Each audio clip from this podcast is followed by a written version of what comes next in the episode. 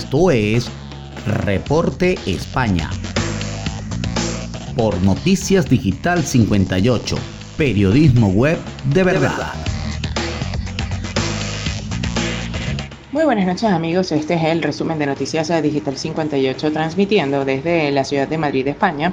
Les saluda Gabriel Higuera, CNP 20576. Comenzamos con las informaciones del día de hoy y es que el calor sigue inagotable. Temperaturas extremas en Huarense y Badajoz que podrán superar los 44 grados. Las temperaturas más extremas que se están registrando en numerosos puntos eh, del país desde el pasado domingo van a empezar hoy a remitir, pero todas las comunidades peninsulares y baleares continúan en alerta ante los elevados registros que todavía se van a, eh, a, registrar de hasta 44 grados en algunos lugares. Dos comunidades, la de Extremadura y la de Galicia, han vuelto a amanecer este viernes bajo el aviso de la alerta roja, es decir, el riesgo extremo, según la información de la Agencia Estatal de Meteorología, que ha avisado de que en Las Vegas de Guadiana, en la provincia de Bajos y en Ourense, los termómetros se van a volver a disparar hasta los 44 grados.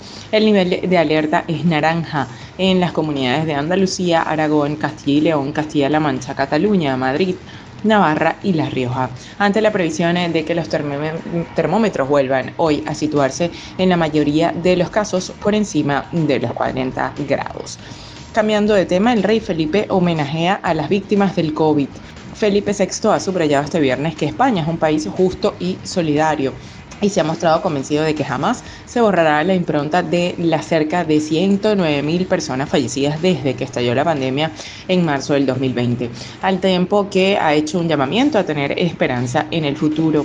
Siempre conversaremos sobre un legado para nuestro país, aquellos tiempos difíciles y a quienes hoy no están con nosotros. Honraremos la generosidad y valentía de los que arriesgaron la vida para salvar las de los demás. Así proclamó el rey en el tercer homenaje de Estado a las víctimas de la COVID-19 celebrado en el Palacio Real de Madrid. Además de la reina Leticia, la ceremonia bajo el lema Un aplauso para el recuerdo ha reunido al presidente de gobierno Pedro Sánchez, a todos los ministros, a los poderes de Estado, a una docena de presidentes autonómicos, al líder del PP, Alberto Núñez Fijo, y a representantes de los partidos con la excepción de Vox, que ha rechazado participar en este acto.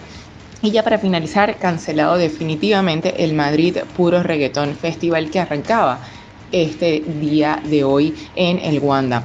El Madrid Puro eh, Reggaeton Festival que comenzaba este viernes 15 de julio en el Wanda Metropolitano se cancela finalmente tras la reunión que ha mantenido esta mañana la administración y la empresa organizadora.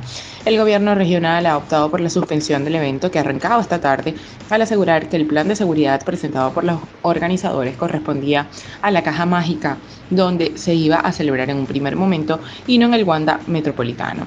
La propia compañía también anunció la cancelación sobre las 13:15 horas de este viernes a través de sus redes sociales y anuncia que abrirá un canal para que los que compraron su entrada puedan pedir el reembolso.